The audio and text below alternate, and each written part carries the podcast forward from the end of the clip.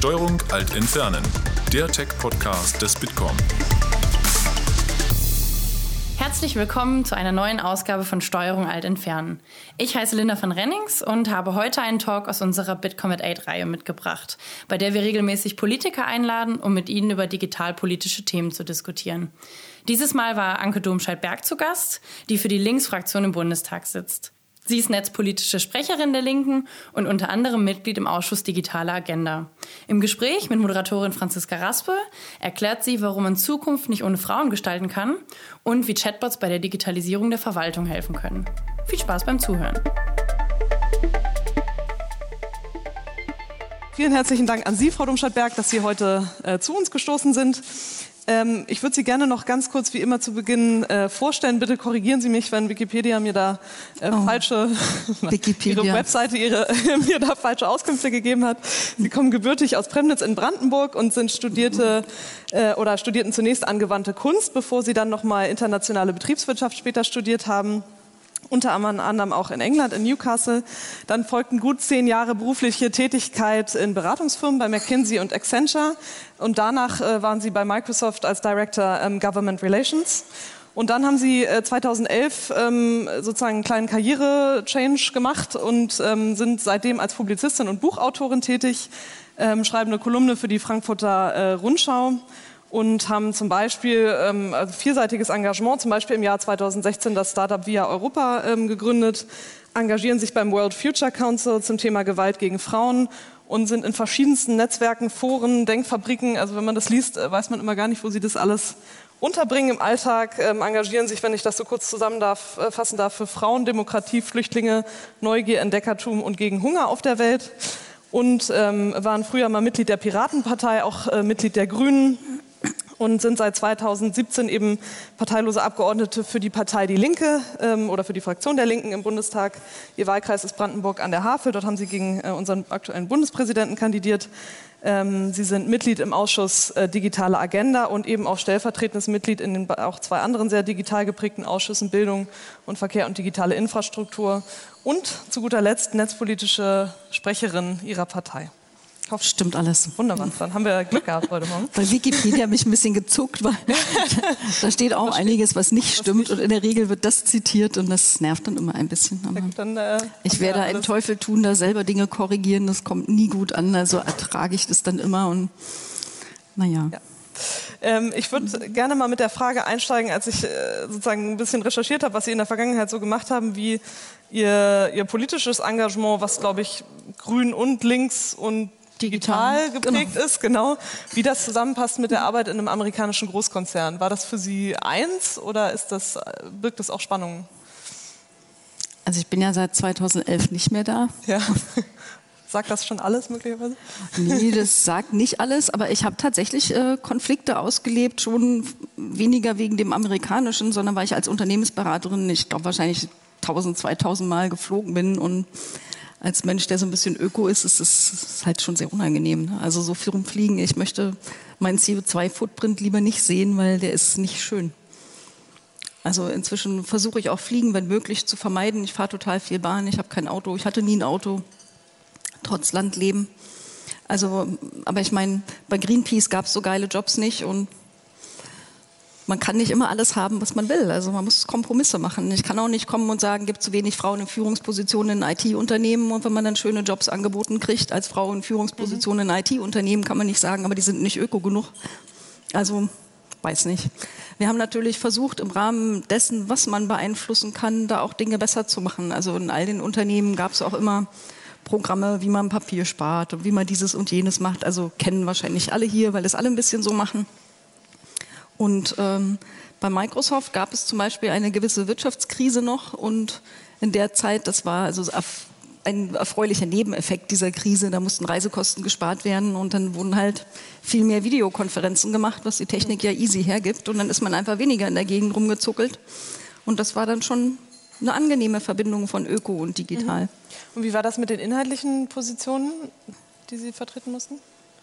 Naja, das war also bei Accenture und bei ähm, McKinsey war das nicht so kompliziert, weil mein Schwerpunkt war öffentliche Verwaltung und IT. Mhm. Das heißt, ich habe Kindergeld Online bei McKinsey erfunden zum Beispiel. Das geht auf mich zurück und ich war nie in die Verlegenheit geraten, dann irgendwo hinzugehen und Personal abzubauen, weil da, wo ich war auf Projekten, gab es immer Personalmangel und das Problem, was man hatte, es waren nie genug Leute da. Ähm, und es ging eigentlich eher darum, wie kann man die IT weiß ich, zum Beispiel Bundesagentur für Arbeit war ich relativ lange auf einem Projekt. Da haben wir einfach überlegt, wie kann man die IT-Architektur der Bundesagentur so machen, dass sie halbwegs zukunftsfähig wird. Und mhm. das sind ja weniger kritische Themen. Also da, da reibt sich wenig politisch äh, bei solchen Feldern. Und das war ein gewisser Luxus. Und bei McKinsey kann man auch hingehen, und ich hatte das auch gemacht und kann sagen, in bestimmten Branchen will man nicht arbeiten. Also mhm. ich habe gesagt, ich will nichts mit Rüstung, ich will nichts mit Tabakindustrie. Das dritte habe ich vergessen. Aber man, man kann das sagen und es wird auch respektiert. Und dann mhm. kommt man da auch nicht hin. Also da werden bestimmte Wertegrenzen äh, werden respektiert. Und mhm. das fand ich jetzt nicht verkehrt. Aber zum Beispiel bei Microsoft, ich hatte eigentlich immer schon einen Hang zu allem, was offen ist. Und ich habe damals äh, sehr viel für das Thema Open Government gearbeitet und habe auch zu meinen Microsoft-Zeiten sehr offensiv das Thema Open Source vertreten was aber auch in dem Feld gar nicht so schwer war, mhm. weil in dem, ähm, was so meine Themen waren, Open Government, die ersten Open Data Portale entstanden damals und die wenigen, also es gab ja überhaupt noch sehr wenige und äh, einige der ersten, die da entstanden sind, sind auch in Kooperation mit Microsoft entstanden, aber mit ausschließlich mit Open Source Produkten von Microsoft. Also das passte auch. Mhm. Ähm, und wie war das bei, bei RWE? Da waren Sie, glaube ich, mal im Stakeholder Council. War das auch eher so der Ansatz, da gehen Sie rein, um eben auch prägen zu können? Da habe ich tatsächlich ein bisschen überlegt, aber äh, ich hatte den CEO kennengelernt, das war damals Peter Therium und ich muss sagen, das ist einer der großartigsten Management-Persönlichkeiten, die ich kennengelernt habe. Das ist ja nicht so schwarz-weiß. Mhm. Der war also ausgesprochen zukunftsorientiert und modern und hatte einen sehr angenehmen Führungsstil. War eine total interessante Erfahrung da. Dieser Stakeholder Council, da war ich zwei Jahre oder drei Jahre und das fand zweimal im Jahr statt, wo man dann einen Tag da war und eine Art Mini-Sounding Board für den CEO selber war. Wir haben den also alleine getroffen und waren vielleicht sechs oder sieben Leute, die sich zur einen Hälfte aus europäischen Teilnehmern und zur anderen Hälfte aus deutschen Teilnehmern äh, zusammensetzten. Und es ging darum, ähm, dass wir ohne Abhängigkeiten, ohne irgendwelche, also wir waren, konnten im Prinzip auf die unverblümteste Art und Weise unser direktes Feedback ohne Filteretagen äh, an den CEO geben auch was wir denken, wie eine Firma wie RWE sich umstellen sollte im Zuge der Energiewende. Und ich war quasi als Repräsentantin der Zivilgesellschaft da mhm. eingeladen. Mhm. Aber da waren zum Beispiel auch ähm, Hardcore-Ökos aus England, war einer dabei. Also der hatte auch überlegt, mache ich es oder mache ich es nicht, mhm. weil er ist ja Hardcore-Öko. Aber dadurch, dass wir da, also eigentlich war es ein einzigartiges Forum, wo du so, wir hatten ja mehrere Stunden Zeit, mhm. da auch Einfluss mhm. zu nehmen und ich bilde mir ein, dass wir tatsächlich einen gewissen kleinen Impact hatten. Ne? Mhm. Ich weiß es am Ende nicht, aber es gibt, es gibt wirklich Gewissensentscheidungen, wo man überlegen muss, äh, meckere ich nur von draußen oder gehe ich auch rein und versuche von drinnen. Und das ist nicht schwarz-weiß und es gibt kein richtig und falsch, sondern man muss das im Einzelfall entscheiden. Für mich war das die Entscheidung und ich habe die auch nicht bereut. War das auch der Grund, warum Sie sozusagen wieder äh, in die Politik, oder was heißt wieder, aber in die Politik gegangen sind, zwar als Parteilose, aber grundsätzlich? Nee, also ich wollte kein bisschen. Also für mich war Partei abgeschlossen 2014, als ich super desillusioniert und frustriert bei den Piraten ausgetreten bin. Ich dachte, also Partei, das war es jetzt im Leben nie wieder. Ich was hat Sie da so abgeschreckt? Na, verschiedene Dinge. Einmal hatte das, was die Piraten getan haben, mit ihrer eigentlichen Strategie, für die ich da reingegangen bin, praktisch nichts zu tun. Es war ein furchtbar zerstrittener Haufen. Außerdem, also sie, sie haben ihre eigene Strategie nicht gelebt. Sie waren ein, also nicht alle, ja, aber halt relativ viele waren ein, unangenehme Persönlichkeiten, die sehr unangenehm miteinander umgingen. Wir hatten auch 85 Prozent Männeranteil.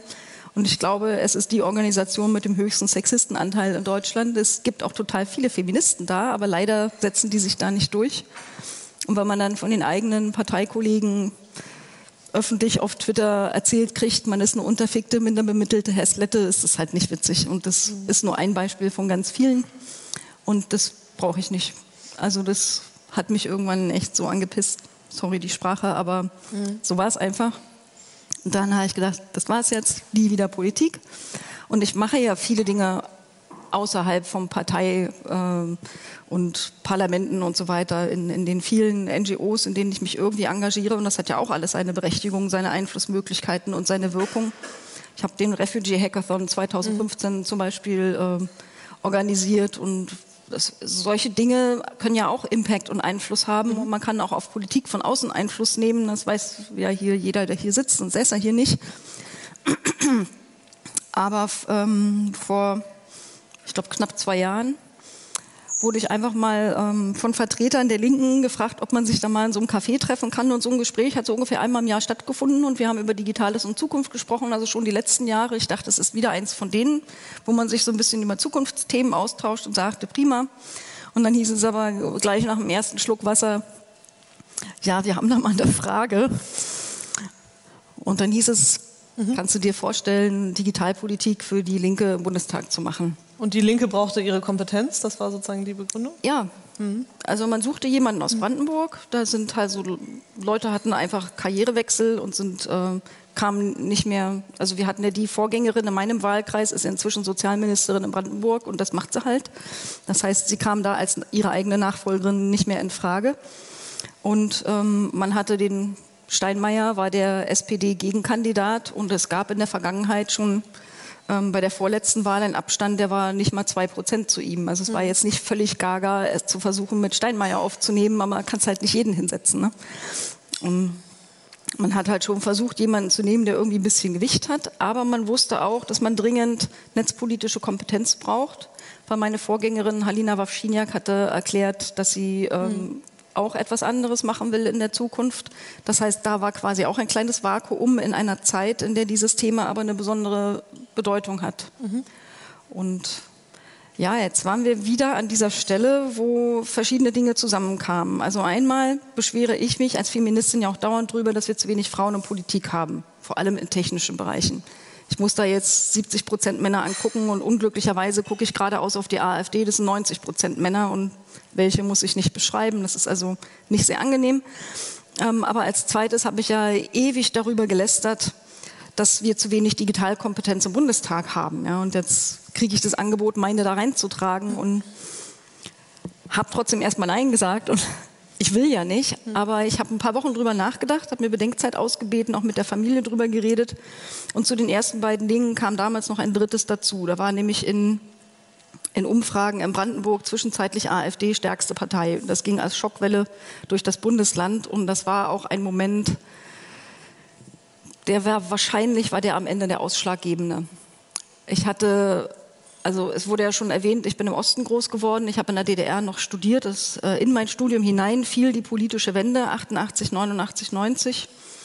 Und es war ja so, gerade im Bereich Kunst und Kultur, dass sich doch relativ viele Leute immer rausgehalten haben, gesagt haben, ich mache halt Kunst und brauche mit der Politik hat das nichts zu tun. Wir erleben das ja ein bisschen ähnlich gerade wieder und ähm, ich fühlte mich an diese Zeit auch erinnert, weil 88, 89 ging das nicht mehr. Man hat immer und überall über Politik geredet, man musste eine Position beziehen. Irgendeine von den wenigen möglichen. Ja, man ist dafür oder dagegen, so war das damals. Und äh, man musste faktisch Gesicht zeigen.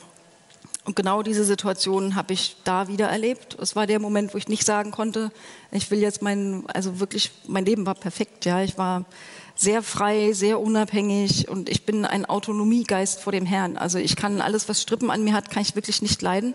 Und wenn sich jetzt mein Kalender magisch von alleine füllt und verändert, dann ist es für mich totale Folter, weil ich will das eigentlich alles alleine bestimmen. Aber das geht so gar nicht. Ähm, ich hatte ein wirklich schönes Leben mit Garten und Guerilla-Stricken und Flüchtlingsarbeit und vielen Freunden. Und, und schaffen Sie das alles immer noch? Natürlich nicht ist ja völlig abwegig. Also in Sitzungswochen bin ich ja nicht mal zu Hause. Also mhm. bin ich mhm. Montag bis Freitag hier und mindestens jedes zweite Wochenende geht komplett drauf, weil nächstes Wochenende mhm. ist Bundesparteitag und irgendein Kreisparteitag ist auch immer, wo man hin muss. Und dann gibt es Wochenendkonferenzen, wo du auch hin musst. Oder du musst Kinderfeste eröffnen oder was weiß ich. Irgendwas ist halt ganz oft. Deine Freizeit ist so. Sie haben gerade auch schon das Thema angesprochen, zu wenig Frauen im Bundestag. Ist die Digitalisierung für Sie auch ein Vehikel, um mehr Geschlechtergerechtigkeit herzustellen? Also Sie schreiben zum Beispiel in diesem äh, Programm Digital Links von vor der Bundestagswahl, was Sie mit ein paar anderen verfasst haben, auch dazu über das Thema Emanzipation 4.0 und so. Es wirkt, glaube ich, in beide Richtungen. Also man, was mich wirklich stört, gerade um mal noch ein Beispiel zu nennen, es gab ja jetzt gerade so ein Expertengespräch im Bundeskanzleramt zum Thema künstliche Intelligenz. Da habe ich eine schriftliche Anfrage gestellt, mal mhm. gefragt, wer war da eingeladen und wer hat da teilgenommen. Und es waren 41 Menschen eingeladen aus Wissenschaft mhm. und Wirtschaft und davon waren zwei Frauen. Das geht halt gar nicht. Also wenn man sich ein bisschen äh, mit dem Thema Diversity und Technologie befasst, dann kriegt man ja auch mit, welche Super-Fails darauf zurückgehen, dass bestimmte Personengruppen einfach nicht dabei waren. Mhm. Also wenn Apple mit seiner grandiosen Gesundheits-App kommt und hat vergessen, dass Frauen ihre Tage kriegen, dann ist es halt total bekloppt. Mhm. Das ist mega peinlich. Und wenn die ersten Spracherkennungssoftware Frauenstimmen nicht erkennen, weil sie nur mit Männerstimmen trainiert worden sind, dann ist es halt auch total peinlich und super unnötig, ja. Und äh, das trägt halt dazu bei. Und ich glaube, gerade das Thema künstliche Intelligenz ist eines, das so stark unser aller Lebensbereiche verändern wird, dass es also sehr schlecht ist, wenn man die komplette Hälfte der Gesellschaft ausschließt, davon darüber nachzudenken, welche Impacts das haben kann und worauf man vielleicht noch achten muss. Und gerade beim Thema Diskriminierung, das haben wir ja durchaus, ähm, das über ähm, bestimmte Anwendungen künstlicher Intelligenz auch vorhandene Stereotype im Prinzip aus den grauen Stereotypen noch ein hartes Schwarz-Weiß gemacht wird und, und Stereotype noch, noch härter verankert werden, als es der Mensch sogar macht weil ja Menschen die Daten machen, mit denen diese Systeme trainiert werden. Also da muss man super darauf achten, darüber nachdenken, wie überprüft man sowas, wie stellt man das überhaupt fest und braucht man dafür einen Antidiskriminierungstüv oder nicht. Ich kriege auch regelmäßig Einladungen natürlich zu allen Arten Digitalveranstaltungen. Gestern habe ich gerade wieder eine gekriegt von zu irgendeiner IBM-Veranstaltung. Da geht es um die Zukunft der Arbeitswelt und das Digitale überhaupt. Da stehen halt fünf Männer drauf. Mhm. Das geht nicht. Da nehme ich mir die Arbeit, auch, äh, die Zeit, auch wenn ich keine habe und schreibe zurück, tut mir leid, ich nehme an keinen technisch oder zukunftsorientierten Veranstaltungen mehr teil. Und übrigens betrifft es viel mehr Unternehmen als nur IBM. Das ist ein Beispiel von gestern, aber ich kriege sowas oft. Ich schreibe da einfach hin, ich gehe nicht hin. Also man kann Zukunft ohne Frauen nicht gestalten. Und falls hier irgendwelche Eventorganisatoren zuhören, das ist eine schlechte Idee, das zu tun. Und das zeigt, die moderiert, ja.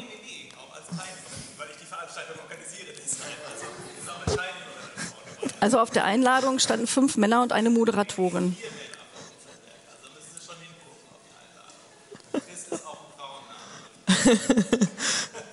okay, dann habe ich Chris möglicherweise fehlinterpretiert und wir haben nur vier Männer und eine Frau.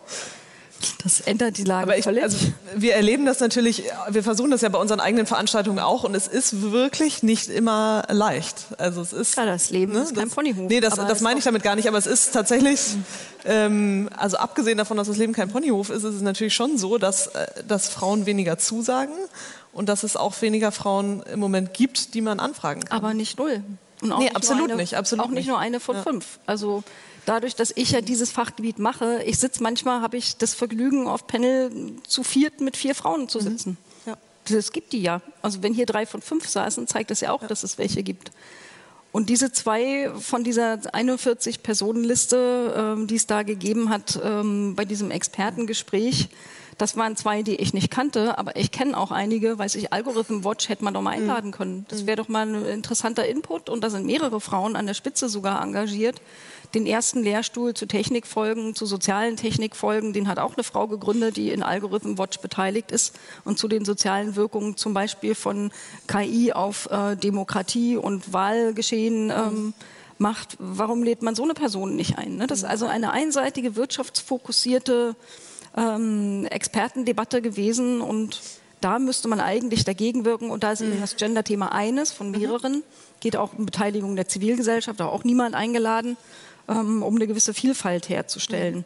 Mhm. Die eigentliche Frage habe ich überhaupt nicht beantwortet. Kann das irgendwie dazu beitragen, dass es also mehr, äh, mehr Geschlechtergerechtigkeit gibt? Also ich glaube, alles, was zukunftsorientiert ist und vernünftig eingesetzt wird, und dieser zweite Satz gehört dazu, kann dazu beitragen. Mhm. Man kann ja zum Beispiel viel leichter Arbeit und irgendwelche privaten Geschichten vereinbaren. Das müssen gar nicht bloß Kinder- und Pflegefälle sein, das können ja auch ganz andere Dinge sein, Garten, Hobby und so weiter. Ähm, und das habe ich zum Beispiel bei Microsoft ausgesprochen genossen, dass ich da sehr viel Freiheit hatte, an welchem Ort und zu welcher Zeit ich meine Leistung erbringe. Hauptsache, sie war da. Und das geht halt mit Technologie, braucht aber bestimmte Voraussetzungen. Zum Beispiel anständiges Internet auf dem Land. Da müssen nicht mehr so viele Leute pendeln. In meinem Ort im Norden von Brandenburg pendeln 25 Prozent der erwerbsfähigen Menschen. Und das ist eine hohe Arbeitsbelastung, weil die manchmal um fünf schon im Zug sitzen und dann fährt der öfter nicht so richtig gut. Ähm, und wenn man da, weiß ich, statt fünfmal pendeln nur zwei oder dreimal pendelt, ist es schon ein Gewinn an Lebensqualität. Man muss ja nicht komplett zu Hause arbeiten. Es gibt ja auch Mischformen. Und in dem Moment, wo dann zum Beispiel auch Männer das mehr machen und auch die es nicht nur heißt, Frauen können das besser vereinbaren, weil die häufiger zu Hause arbeiten können, sondern eben auch Männer können das machen, dann ähm, kriegen wir auch eine bessere Umverteilung von unbezahlter Arbeit und das ist dann schon eine Chance für mehr Geschlechtergerechtigkeit. Auf das Thema Arbeit würde ich ähm, gerne später nochmal zu sprechen kommen. Ich würde ähm gerne noch einmal auf Sie als Person so ein bisschen eingehen. Sie gehen, äh, habe ich den Eindruck, sehr offen mit Ihrem Privatleben um. Man kann viel relativ, also von allen, auf die mich, ich mich jetzt vorbereitet habe, konnte ich am meisten über Sie lesen, was natürlich schön ist für so eine Vorbereitung. Ähm Sie wissen natürlich nicht, was Sie alles nicht zu lesen ja, Das ist auch, glaube ich, gut so. Ähm. Ich äh, frage mich so ein bisschen, wie das mit Ihren Erfahrungen in der DDR zusammenpasst, wo sozusagen total banale Details, die man über sich veröffentlicht, ja gegen einen verwendet wurden oder verwendet werden konnten, auch gegen die Familie. Ähm, haben Sie Angst, dass Ihnen das in Deutschland nochmal passiert oder sind Sie, ist das auch, dass Sie da sehr offen mit umgehen, äh, ein Zeichen des Vertrauens, was Sie da haben? Nö, aber es ist ja auch ein, also ich habe ein großes Misstrauen und ich habe ganz reale Ängste vor einem digitalen Totalitarismus. Und ich glaube, dass wir in Deutschland den Weg dahin schon beschritten haben, auch wenn das viele möglicherweise anders sehen. Aber gerade aufgrund meiner persönlichen äh, Sensibilisierung, also ich war von der Stasi überwacht worden und damals war das ja noch ein bisschen offensichtlicher. Ja. Ich kriegte die Briefe aufgeschlitzt. Das heißt, ich wusste, die waren dran, da war nichts mit das Leben der anderen und über Wasserdampf wieder zugeklebt. Ich kriegte die einfach aufgeschlitzt. Das heißt, man wusste ganz genau, dass die da waren und ich habe damals äh, mich, mich sehr stark engagiert, oppositionell. Ich habe an gab ja keine Kopierer und Facebook-Events und sowas. Das heißt, wir haben, ich habe an der Schreibmaschine meines Großvaters nachts immer Aufrufe abgetippt, zum Beispiel Demo-Aufrufe oder andere Sachen und die hat man dann am nächsten Tag verteilt. Da hat man vielleicht drei Kopien mit einmal Tippen hingekriegt, wenn es hochkommt. Also ein Original, zwei Kopien. Das war ein sehr mühsames Geschäft und ähm, diese Schreibmaschine befand sich halt in meinem Studentenwohnheim und eines Tages kam ich halt vom Studiengeschehen abends nach Hause zurück setze mich hin, will irgendwas tippen und auf einmal schreibt es rot. Und dann hat sich herausgestellt, vielleicht kennt noch einer Schreibmaschinen, wie die funktionieren, aber man muss die aufklappen, man muss die Farbbänder nehmen, man muss sie einmal umdrehen, zuklappen und dann, können, dann schreiben die halt als Hauptschrift rot. Das heißt, jemand war da, jemand hat die Farbbänder umgedreht, um mir zu signalisieren, ich war da, ich war in deiner Wohnung, ich war in deinem intimsten Bereich, ich habe gesehen, was du hier zu liegen hast an Papierchen rechts und links von der Schreibmaschine und das war sehr scary. Mhm. Und ich habe mich damals noch gefragt, warum zur Hölle machen die das so, dass ich es mitkriege? Ich habe das später nachgelesen, äh, als man die Unterlagen der Stasi äh, ja einsehen konnte. Da gibt es eine Richtlinie 76-1 und da gibt es ein Kapitel Zersetzung der Opposition. Und eine der Strategien zur Zersetzung der Opposition ist, äh, lasse sie wissen, dass du sie überwachst, hinterlasse Zeichen, dass sie genau wissen, du bist überall, du siehst alles, was sie tun. Und ein bisschen fühlt sich das wie heute. Heute weiß ich auch, dass Daten gesammelt werden, dass äh, Massenüberwachung stattfindet. Ich kriege äh, Gesetzesinitiativen mit. Ähm, es sind neun oder zehn Überwachungsgesetze für verfassungswidrig erklärt worden vom Bundesverfassungsgericht. Das heißt, es finden die, die Begehrlichkeiten, die sind wieder ähnlich. Nur, dass heute die Möglichkeiten völlig andere sind. Was wir heute haben, ist der feuchte Traum der Stasi. Die konnten das ja nicht, was wir heute können. Aber dieses Gefühl, dass ich überlege, ja, kann ich sowas wie weiß ich, Kalorienbombe oder Sexbombe oder irgendwas, kann ich so eine Begriffe überhaupt noch schreiben oder sagen, dass ich anfange zu überlegen, wieder diese scheiß Schere im Kopf zu haben, ja, welche Wörter sind irgendwie verdächtig. Das, das passt doch nicht in eine Demokratie. Aber das gleichzeitig wirkt Ihr Zeit. Internetauftritt nicht so, als würden Sie über jedes Wort nachdenken. Ich gehe auch in die Sauna und mache mich dann nackig. Das heißt nicht, dass ich möchte, dass irgendjemand ja, anders mich nackt auszieht und irgendwo hinstellt. Das ist was ganz anderes. Und ich schreibe sehr, sehr viele Dinge überhaupt nicht. Mhm. Und das ist meine Entscheidung. Zum Beispiel gibt es da praktisch nichts über meinen Sohn. Fast gar nichts, ja. Der ist einfach Tabuzone. Und äh, viele andere Dinge weiß ich über irgendwelche Krankheiten mhm. oder meinen Ehemann. Also da gibt es fast nichts, ja. Mhm. Ich habe vielleicht mal erwähnt, dass meine Mutter gestorben ist, aber dass sie jahrelang Alzheimer hat, wird man da auch nicht finden. Also es gibt bestimmte Dinge, da entscheide ich selber, dass ich die nicht veröffentlichen möchte. Und das ist meine freie Entscheidung. Und ich möchte nicht, dass jemand anders das für mich entscheidet. Ich möchte nicht, dass es gesammelt, quer verbunden, verarbeitet und gegen mich verwendet wird. Weil wie das geht, habe ich ja auch erlebt. Mhm. Die Stasi hat versucht, mich für, äh, für Mitarbeit zu werben und hat mich da quasi mit fingiertem Brief in, in irgendein Büro gelockt und dann war ich quasi überraschend mit Stasi allein im Raum und dann fingen die eben an, mir zu erzählen, warum ich für sie als IM gegen meine eigenen Kommilitonen spitzeln soll. Und dann kam das erst mit Verantwortung für den Sozialismus und in Gefahr und du durftest doch studieren, gib doch mal was zurück. Das funktioniert ja alles erstmal nicht. Also kamen dann quasi die zwei anderen Strategien, die man so gegen Menschen verwenden kann, das Mörchen und die Peitsche. Und das Mörchen war, ich hatte einen Französisch-Sprachwettbewerb einer französischen Kunstschule gewonnen und hatte ein dreimonatiges Stipendium nach Paris. Und dann haben die mir halt erzählt, äh, ich darf da nur hinfahren, wenn sie wenn Sie das freigeben und Sie geben es nur frei, wenn ich für Sie vorher als IM unterschreibe. So, das war das Mörchen. Die erzählen mir noch, ob ich schon öfter träume von den Champs-Élysées und so was alles. Das war schon wirklich perfide. Und das so zu tun, als wäre es einem scheißegal zu damaligen Zeiten, wo man eigentlich hinter einer Mauer lebte und Paris ein völlig abwegiger Gedanke war, das war schon wirklich hart. Ja, aber das betrifft nur mich. Da kann ich alleine entscheiden. Das Peitschenteil war viel schwieriger. Da haben sie nämlich als nächstes versucht, mir zu sagen, wenn ich nicht für Sie arbeite, dann werden Sie dafür sorgen, dass mein städtisch angestellter Vater, der war Arzt, dass der entlassen wird und die ganze Familie dann nichts zu futtern hat, weil er war quasi Alleinverdiener. Meine Mama schrieb nur Bücher, da hat man auch im Osten nicht viel für gekriegt. Und dann haben sie mir erzählt, ja, meine Schwester, meine Mama, mein Papa, alle hängen davon ab, ob ich jetzt unterschreibe oder nicht. Dann hast du nicht mehr nur Verantwortung für dich selber, sondern du musst auch über das Leben der Menschen entscheiden, die dir am wichtigsten sind, kannst du aber nicht mal fragen. Also das fand ich also hochgradig schwierig. Ich habe Gott sei Dank trotzdem Nein gesagt, weil meine Eltern mir auch ein, ein gutes Wertegerüst mitgegeben haben. Aber ich würde deshalb, deswegen erzähle ich diese Geschichte auch wahrscheinlich ausführlicher, als Sie es gerade gerne hätten. Aber ich finde es total wichtig, dass man auch differenziert auf diese Zeit guckt. Und ich meine, ich war damals 2021. Ja. Es gibt Leute, die hat man solche Fragen mit 17 gestellt.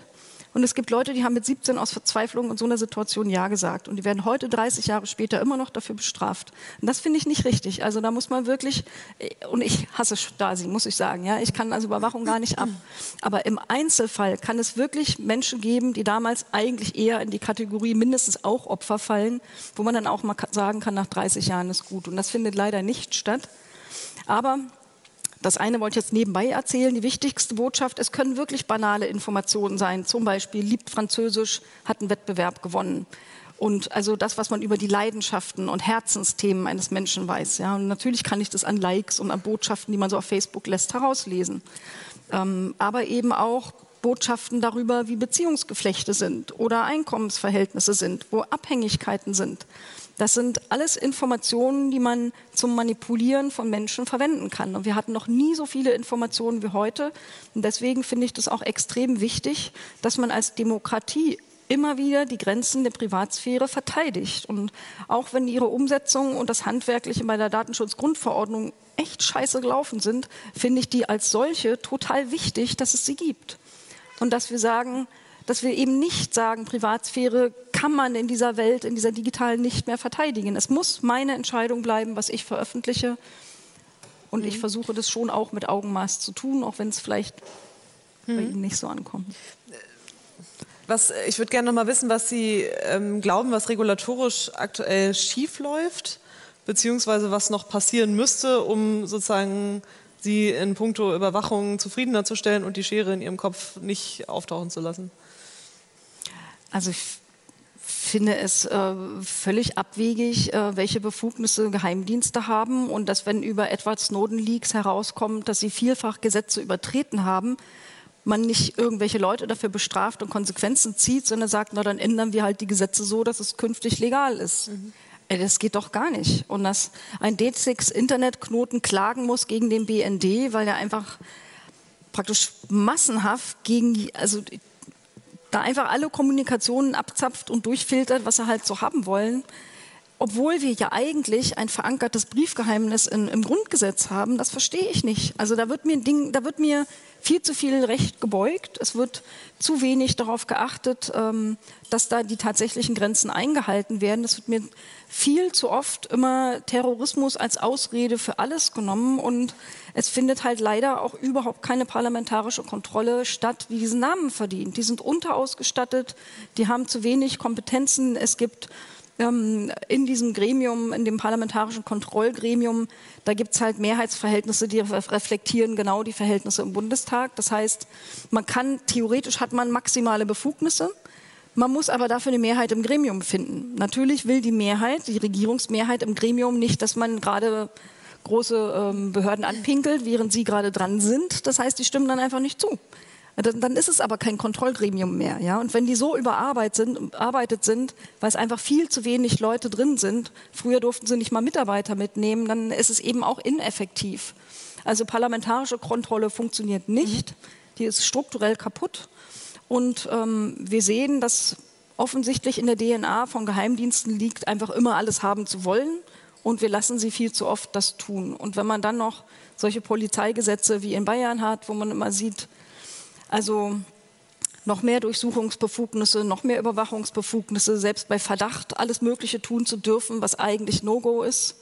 Das wird sicher auch wieder kassiert werden. Das ist ein ganz klassisches verfassungswidriges Gesetz, aber dass es erstmal da ist, dass es Politik gut findet oder Teile von Politik, das finde ich ein Desaster. Ja? Mhm. Dass es überhaupt mal Mehrheiten gefunden hat in einem Parlament mitten in Deutschland, finde ich erschreckend.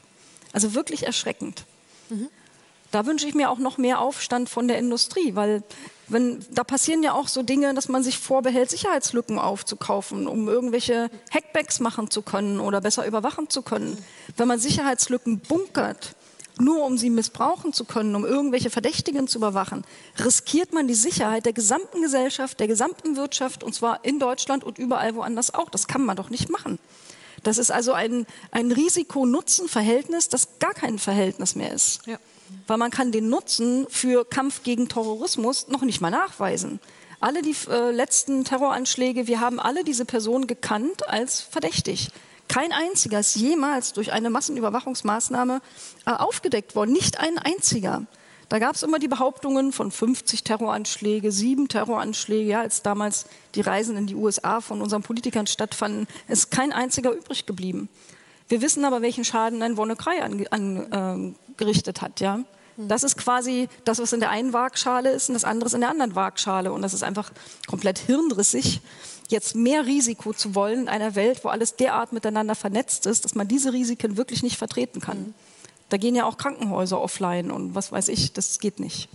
Was dem ja auch so ein bisschen zugrunde liegt, ist so, so ein Effizienzgedanke. Ne? Also das, wie gestaltet man Politik so, dass, das, dass Dinge möglichst effizient gelöst werden? Ich denke ne? da total rational. Da mhm. habe ich vielleicht zu viel BWL studiert. Aber ich überlege mir dann, wenn du begrenzte Mittel hast, ja, und mhm. Steuergelder sind halt begrenzte Mittel, dann überlege ich doch, nehmen wir jetzt mal das aktuelle Beispiel, was wir gerade hatten, Argument ist ja Menschenleben retten und so, dann überlege ich, wie kann ich mit einem Euro maximal Menschenleben retten.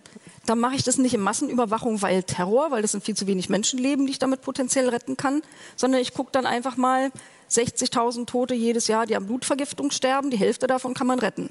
Durch bessere Aufklärung, durch ähm, weiß ich, Hygienemaßnahmen, durch Weiterbildung für Pflegekräfte. 20.000, 30.000 jedes Jahr, die ich richtig in echt retten kann, nachweislich retten kann.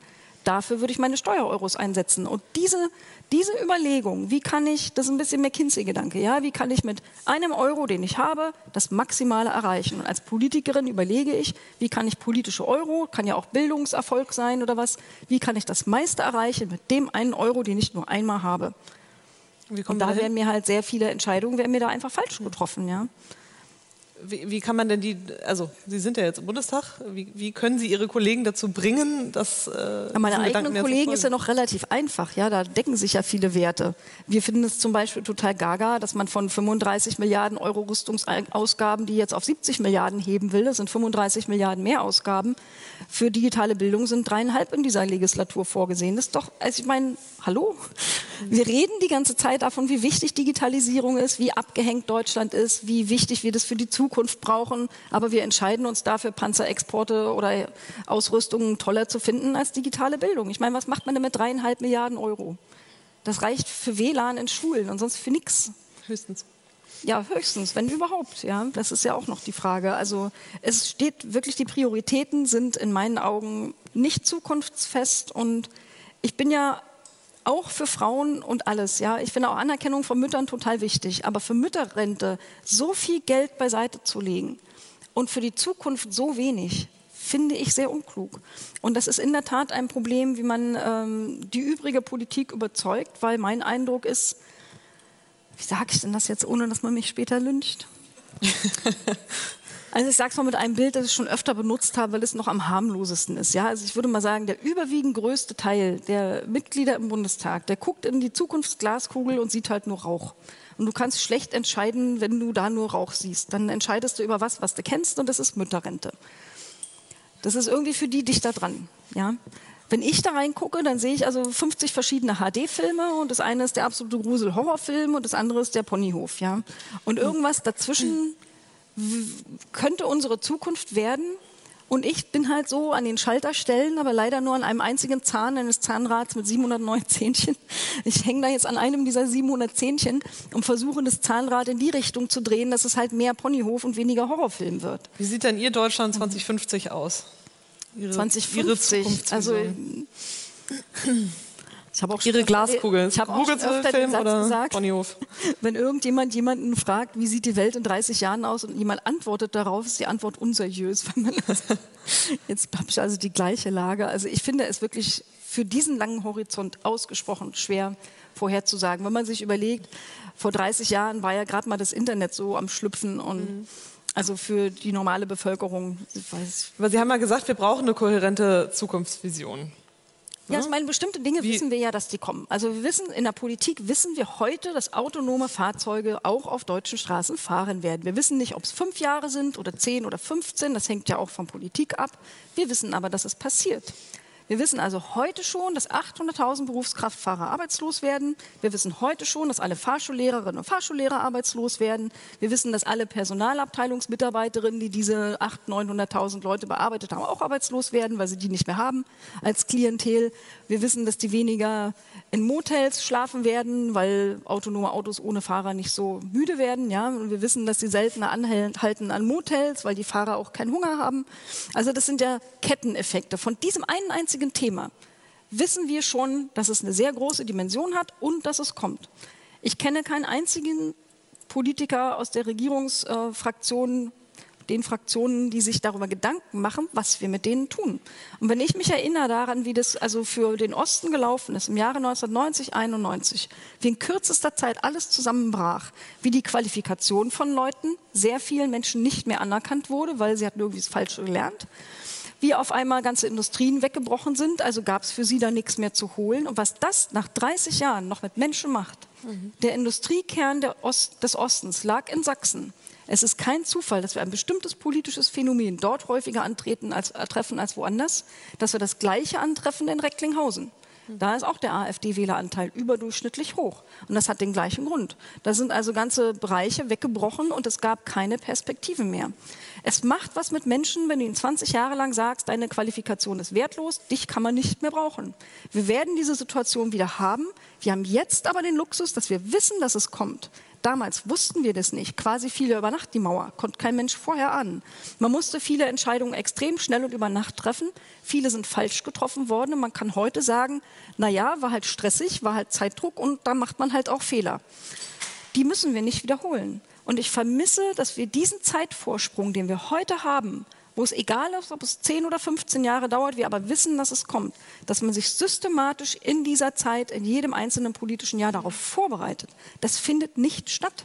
Da wird erzählt, 2025 haben wir Vollbeschäftigung und mir dreht sich der Magen um. Aber wenn Sie sagen, wir wissen, dass es kommt, ist es nicht immer schon so gewesen, dass es kommt. Also ich meine, wir sind von einer nee, Agrargesellschaft jetzt da, wo wir jetzt sind sozusagen. Ne? Also wir haben ja schon einen riesigen Wandel auch hinter uns.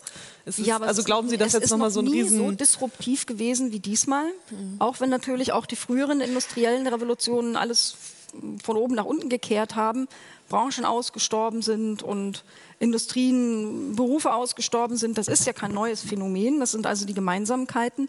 Aber es gibt etwas, das es diesmal anders macht. Und das ist einmal das absolute Ausmaß und die Geschwindigkeit. Also Früher das, fand das ja auch ein bisschen über Generationen statt. Also die ganze Verbau von Eisenbahnlinien in Europa ist ja jetzt nicht in drei Jahren passiert. Aber ich glaube, der Siegeszug der autonomen Autos wird wahrscheinlich schneller passieren. Und die, es finden ja vor allem alle Dinge irgendwie gleichzeitig statt. Und es ist auch nicht mehr so, beim Ersetzen der Körperkraft in der letzten industriellen Revolution war es halt doch so, dass es häufiger einfacher qualifizierte Menschen getroffen hat und mit Hochschulbildung war man relativ sicher. Ja? Die Zeiten sind ja vorbei. In Indien ersetzt man im Banken ganze Hedgefondsabteilungen, da trifft selbst die Millionenboni nach Hause Trager, die dann auch wegrationalisiert werden. Ne? Da kann man mal ein bisschen schadenfroh sein, dass es zur Abwechslung auch die mal trifft. Aber eigentlich sagt es uns nur, es gibt keine Hierarchie, keine Qualifikation, keine Branche, die davon nicht signifikant betroffen sein wird. Und wir lassen uns, da ist, also das Problem sehen ja viele von draußen, dass Politik zu kurzfristig denkt. Die sagen halt, ja, was willst du denn? Wir haben noch Fachkräftemangel. Ja, heute haben wir Fachkräftemangel, wahrscheinlich auch noch mindestens fünf Jahre lang. Vielleicht sogar noch einen Hauch länger für bestimmte Branchen und Berufe. Ja? Also gerade der Bitkom-Bereich hat ja gerade wieder fast 500.000 äh, unbesetzte Stellen, dann natürlich ist das ein eklatantes Problem. Das heißt aber nicht, dass das in 20 und 25 Jahren genauso aussieht. Mhm. Und Politik muss in der Lage sein, über das Heute hinaus zu denken, die Zukunft vielleicht nicht bis 50, 2050, aber wenigstens bis 2030 zu antizipieren und entsprechend die Weichen zu stellen, weil Dinge passieren ja nicht schnell. Welche die passieren Weichen ja langsam. Müssen denn da gestellt werden? Na, ich glaube, dass wir eine digitale Revolution mit einer sozialen Revolution verknüpfen müssen. Und das übrigens ist in jeder anderen industriellen Revolution ja auch passiert. Es sind Krankenversicherungen, Renten und äh, andere Versicherungen nicht vom Himmel gefallen. Die sind erkämpft worden in den letzten industriellen Revolutionen, als es erstmal zu einem Ausschlag des Pendels in eine extreme Richtung kam und äh, man quasi Maximalausbeutung betrieben hat. Und wenn die Leute dann quasi kaputt waren oder Rente waren, dann waren sie halt da und haben vor sich hingehungert. Und heißt irgendwie war mehr, mehr Fürsorge vom Staat oder was, also was, was heißt das genau? Was muss Für mich genau heißt das genau bedingungsloses Grundeinkommen. Mhm. So, das ist mein Tacheles zu diesem Thema. Ich glaube, dass wir äh, mit den klassischen Methoden, mit Rentenversicherung, Arbeitslosenversicherung, äh, mit Mindestlohn, die wir alle weiter brauchen, zum Beispiel diese 800.000 Berufskraftfahrer ja nicht abholen werden. Was hilft denen ein höherer Mindestlohn? Was hilft denen, dass sie Rente kriegen, wenn die Rente so klein ist, weil sie nur die Hälfte ihrer Lebenszeit, Arbeitszeit gearbeitet haben? Das reicht nicht. Wir brauchen etwas Ergänzendes, das ähm, zum Beispiel auch dann genutzt werden kann, wenn Menschen und das werden wir sehr oft im Leben haben, einen kompletten Zickzack hinlegen müssen. Das haben wir als Ossis übrigens ja auch geübt. Mhm. Es haben also wahrscheinlich, man müsste da mal eine Statistik zu lesen, die kenne ich nicht, aber allein aus meiner persönlichen Empirie von Familie und Bekannten würde ich mal sagen, mindestens 50 Prozent haben den Beruf gewechselt. Ich bin ja von Kunst auch irgendwie bei IT gelandet. Ähm, meine Mama, die hat äh, Bücher geschrieben und dann in der Touristik gearbeitet und Irgendwann war sie Helferin in der Praxis meines Vaters, der Arzt war. Also die meisten Leute haben sehr seltsame Zickzack hingelegt und solche Zickzack werden wir viel haben und für solche Zickzack müssen wir vorsorgen. Wir brauchen also ein komplett offenes, lebenslanges, barrierefreies Bildungssystem, in das ich jederzeit rein und raus kann, egal ob ich 20 bin oder 40 bin oder 50 bin. Es muss auch keiner kommen und sagen, ja, du musst ein Abi oder irgendein Scheinchen vorweisen, sondern wenn irgendwer irgendwas lernen will, muss das gehen. Wenn ich aber etwas lernen will, und das dauert dann vielleicht mal, weil es kein Volkshochschulabendkurs ist, sondern weil ich eine Ein- oder zwei Jahresausbildung, dann müssen die ja von irgendwas leben. So ein Konzept wie BAföG oder Meister BAföG, das, das funktioniert auch nicht mehr. Für alles das kann ich das BGE nehmen in der mhm. Zeit ist man also existenzgesichert. Ich kann es auch nehmen, um neue Dinge auszuprobieren, um Start-ups zu gründen, wo wir besonders wenig Frauen haben, weil sie auch risikoaverser sind. Mhm. Ich hätte mich viel früher selbstständig gemacht, hätte ich nicht Angst da gehabt, dass ich meinen Sohn nicht versorgen kann. Wäre ich alleine gewesen, hätte ich es gemacht. Aber dadurch, dass ich Verantwortung für das Kind hatte und dachte, naja, kannst vielleicht das nicht mehr bezahlen oder jenes oder musst du aus der Wohnung raus und das willst du ihm nicht antun. Deswegen habe ich mich schlicht nicht getraut. Hätte ich aber damals schon so ein Sicherheitsnetz gehabt, ähm, dann hätte ich es einfach ausprobiert. Und dann würde man also, heute können Startups eigentlich nur Leute gründen, die nicht nur total coole Ideen haben, sondern die auch noch super risikofreudig sind und vielleicht noch gute Kontakte zu Geldquellen haben. Die Menschen, die gute Ideen haben, aber eins von den anderen beiden nicht, die verlieren wir heute. Und vielleicht haben die Ideen, die Probleme der Welt lösen, die wir gerne haben wollen würden, die aber nicht auf die Welt kommen. Und mit dem BGE könnten auch diese Ideen eine Chance haben. Wie hoch müsste das angesetzt werden, Ihrer Meinung nach? Und wäre das on top, also ist Ihr Modell sozusagen on top aller, Sie haben gerade gesagt, das muss zusätzlich zu allen Sozialversicherungen sein, die wir schon haben? Oder würde das das naja, ersetzen? Ich, ich würde nicht Rentenanwartschaften eliminieren, nur weil es ein BGE gibt. Mhm. Aber äh, äh, BGE ist eigentlich eine komplexere Debatte, um das jetzt mal gerade zum Nebensatz ja. zu machen. Aber ich glaube erstens, dass es finanzierbar ist und wer da Ideen dazu hören will, soll sich einfach den Film Komm, Komm, Grundeinkommen mal angucken. Da ist eigentlich alles Wesentliche gesagt. Aber im Grunde genommen ist es so, dass es kriegt jeder.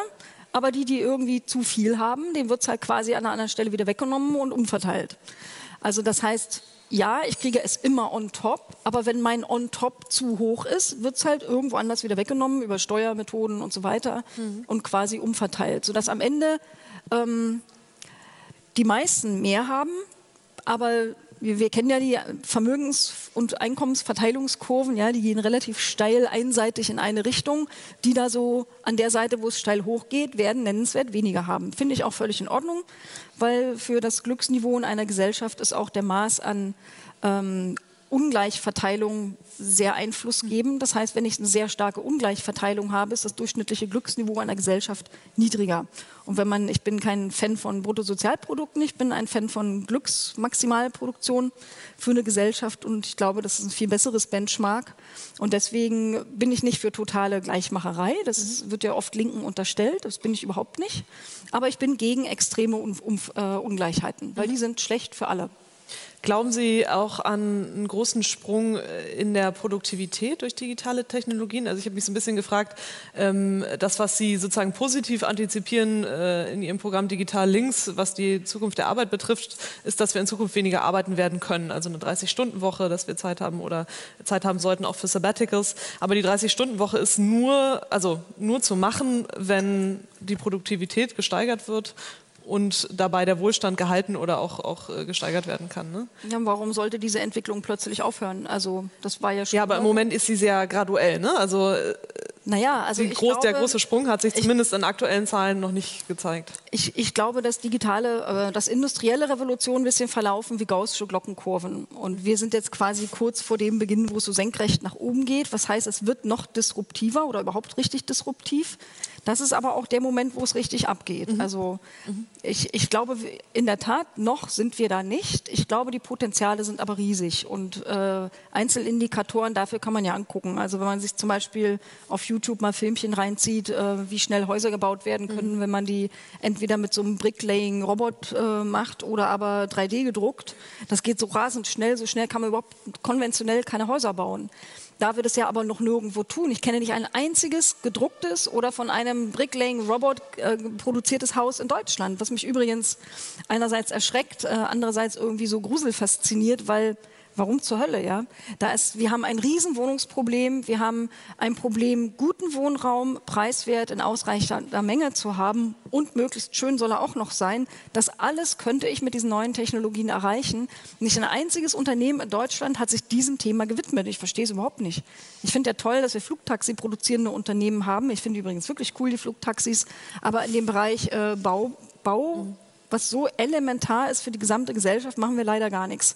Aber andere machen das. Es werden in China, Russland, Dubai, es werden an unterschiedlichsten Orten Häuser gedruckt ähm, oder eben mit diesen Robots produziert. Selbst äh, in Afrika fängt man damit an, weil man auch mit ganz anderen Materialien Häuser produzieren mhm. kann. Bei uns findet es irgendwie nicht statt. Aber wenn es so wäre, glaube ich, dann könnte man wirklich auch äh, die Bauindustrie nach oben katapultieren. Ne? Aber das ist ja in der, unserer aktuellen sozusagen, was, was wir gerade an Hype-Technologien, und nicht Hype ist äh, falsch, aber an Technologien, disruptiven Technologien diskutieren. Da ist ja vor allen Dingen KI im Moment im Vordergrund. Dann kommt vielleicht an zweiter Stelle Blockchain und an dritter bis fünfter Stelle irgendwo weiter unten mal der 3D-Druck. Ne? Also ich finde, der ist ein bisschen aus der öffentlichen Debatte, aus der öffentlichen ja, politischen Debatte ein bisschen verschwunden. Ja, ich habe mich nämlich auch gewundert, dass in, im, oder nicht gewundert, hat, aber das ist, äh, ist sehr besonders, dass in diesem Digital Links vor allen Dingen oder fast ausschließlich von 3D-Druck die Rede ist. Ne? Hm, also das heißt, Sie schreiben dem mehr Distributionspotenzial zu als auch anderen Technologien? Also ich glaube, das Disruptionspotenzial von künstlicher Intelligenz ist schon ausgesprochen dramatisch und das findet mhm. ja auch überall statt. Also diese Hedgefondsabteilung, die ist durch KI ersetzt worden zum Beispiel. Im Bereich Gesundheitswesen gibt es also super interessante Geschichten. Also ich würde da mein Leben zum Beispiel, wenn es darum geht, einen Hautkrebs äh, zu diagnostizieren, eher einer KI anvertrauen als einem konventionellen Arzt. Ja. Das mhm. kann die einfach besser heutzutage. Und so wird es noch sehr viele andere Bereiche geben. Ähm, also zum Beispiel, mein Traum ist Chatbots für Formulare im Behördenwesen. Also über die Flüchtlingsarbeit habe ich also Kontakt mit sehr vielen merkwürdigen äh, Antragsgeschehen gehabt und ich musste immer wieder Hartz-IV-Anträge ausfüllen, Teilhabebeiträge ausfüllen, GEZ-Befreiungen ausfüllen und eins nach dem anderen. Das sind furchtbare Formulare. Und also Menschen, die die deutsche Sprache nicht so gut können, die scheitern natürlich gleich an Zeile 1, ja. Aber ich habe studiert, ich habe ein ganz tolles Abi, ich bin eigentlich ein vergleichsweise intelligenter Mensch. Ich musste da auch Leute anrufen und fragen, was meinen Sie denn mit Zeile 12a? Ich habe sie nicht verstanden. Und äh, das kannst du mit so einem Chatbot total easy machen. Ja? Dann fragt mich der Chatbot, kriegen Sie Leistungen nach SGB Buch 2? Ja? Kein Mensch weiß, was das ist, also kein normaler. Und dann kann ich dem Chatbot zurück sagen, was ist ein SGB 2? Mhm. Und dann sagt der Hartz IV. Falls es falsch ist, ich weiß es nicht genau, vielleicht war es auch SGB III. Aber auf jeden Fall ne, eins dieser komischen Bücher. Die Formularungen, Formular, Formulierungen in Formularen sind halt technokratisch, bürokratisch, wie das Ding irgendwo in einem Gesetz heißt, sind nicht die Begriffe, die ein Mensch benutzt. Mhm. Das heißt, man kennt die gar nicht. Ja? Aber im Formular stehen sie drin. Dem Chatbot kann ich das sagen. Das eine sind ja, ist, das finde ich, find ich, find ich super, so ein Chatbot. Das andere ist ja aber auch, warum kriegen wir es in Deutschland nicht hin, die Schriftformerfordernisse abzuschaffen? Ne? Also warum prüft das BMI ja. gerade, hm. welche Schriftformen, in welchen Fällen man das abschaffen kann und dreht den Spieß nicht um und sagt, in welchen kann man es denn nicht? Also seit, seit elf Jahren setze ich mich ein für das Thema Open Government und Government 2.0, wie man es damals noch nannte. Ja, da waren wir noch zwei Zahlen weniger bei dem Punkt Null. Ähm, da ging es auch schon um das Thema, warum sind für so viele Dinge Unterschriften erforderlich? Das war übrigens auch, als das Kindergeld online da quasi als Idee in die Bundesagentur für Arbeit reingetragen habe. Damals war ich noch bei McKinsey. Da hieß es auch, naja, in Stufe 1, da kann man das dann online beantragen, man muss es ausdrucken, unterschreiben und per Post schicken. Das sollte dann bei Stufe 2 und 3 irgendwie abgeschafft werden. Aber ich glaube, ich glaube, man muss immer noch was hinschicken. Und das ist schon echt lange her, dass ich da war. Ähm, also auch schon zehn Jahre. Aber es gibt halt Länder, da wird ein Kind geboren und du musst eigentlich gar nichts machen, weil die Geburt wird per Krankenhaus irgendwo angezeigt und der Rest passiert von selber. Mhm. Dann schreibt dich die Verwaltung an und fragt, was ist deine Kontonummer, wir wollen dir Kindergeld überweisen. So muss es gehen und so geht es auch woanders. Aber warum wir kriegen es immer noch nicht hin. Und ja, warum bei uns nicht? Weiß auch nicht, weil das preußische Beamtentum auf seine Geschichte viel hält und man da emotional an dieser Unterschrift klebt. Es gibt keinen rationalen Grund. Also wirklich nicht. Ich muss ja sogar hingehen, um mir eine Meldebestätigung schicken zu lassen mhm. oder sie abzuholen. Wo ist bitte das Missbrauchspotenzial für eine Meldebestätigung, die man per Post, die könnte ich ja online beantragen, man schickt sie per Post an meine Meldeadresse. Wer fremd soll die kriegen? Und was soll dieser Mensch damit missbräuchlich betreiben? Also, ich verstehe es nicht. Es ist nicht rational, aber es ist eines der dicksten Bretter, die man seit vielen Jahren bohrt. Und ich hoffe, dass man, also ich glaube schon, dass der Leidensdruck und der, die Erkenntnis, dass da auch in der Verwaltung digital jetzt mal ein bisschen mhm. Knoten platzen möchte, die ist jetzt schon, ich nehme die deutlicher wahr als vor vier mhm. Jahren. Und äh, deswegen hoffe ich darauf, weil die sich ja auch sehr ehrgeizige Ziele gesetzt haben, ungefähr die gleichen wie beim letzten Mal. Da haben sie keins davon äh, erreicht. Das können sie sich aber nicht zweimal gleichermaßen leisten. Mhm. Und um diese ehrgeizigen Ziele erreichen zu können, muss man an das Thema ran. Also man muss das Schrifterfordernis in den meisten Fällen eliminieren. Mhm. Im BGB sind auch nur drei Unterschriften vorgegeben. Ja, da steht irgendwie Testament, Ehe und Grundbuch. Das sind die drei Themen, wo es wirklich eine Unterschrift braucht. Das macht auch Sinn. Bei den meisten anderen Dingen kann das einfach mhm. weg. Mhm. Wir sind froh, dass wir Sie ganze 70 Minuten hier sprechen durften und nicht nur vier. Das äh, war sehr erhellend und vielen Dank für das offene Gespräch. Vielen Dank, dass Sie da waren. Wir haben uns sehr gefreut über Ihnen. Das war der Mitschnitt aus der Bitkom at 8 Veranstaltung mit Anke Domscheit-Berg. Wer sich das Ganze noch mal anschauen möchte, findet den Videomitschnitt auf unserem YouTube-Kanal. Den Link dazu findet ihr in den Show Notes. Wir hoffen, dass es euch gefallen hat und dass ihr auch beim nächsten Mal wieder reinhört. Das war Steuerung Alt Entfernen der Tech-Podcast des Bitkom. Weitere Folgen findet ihr auf www.bitkom.org/podcasts.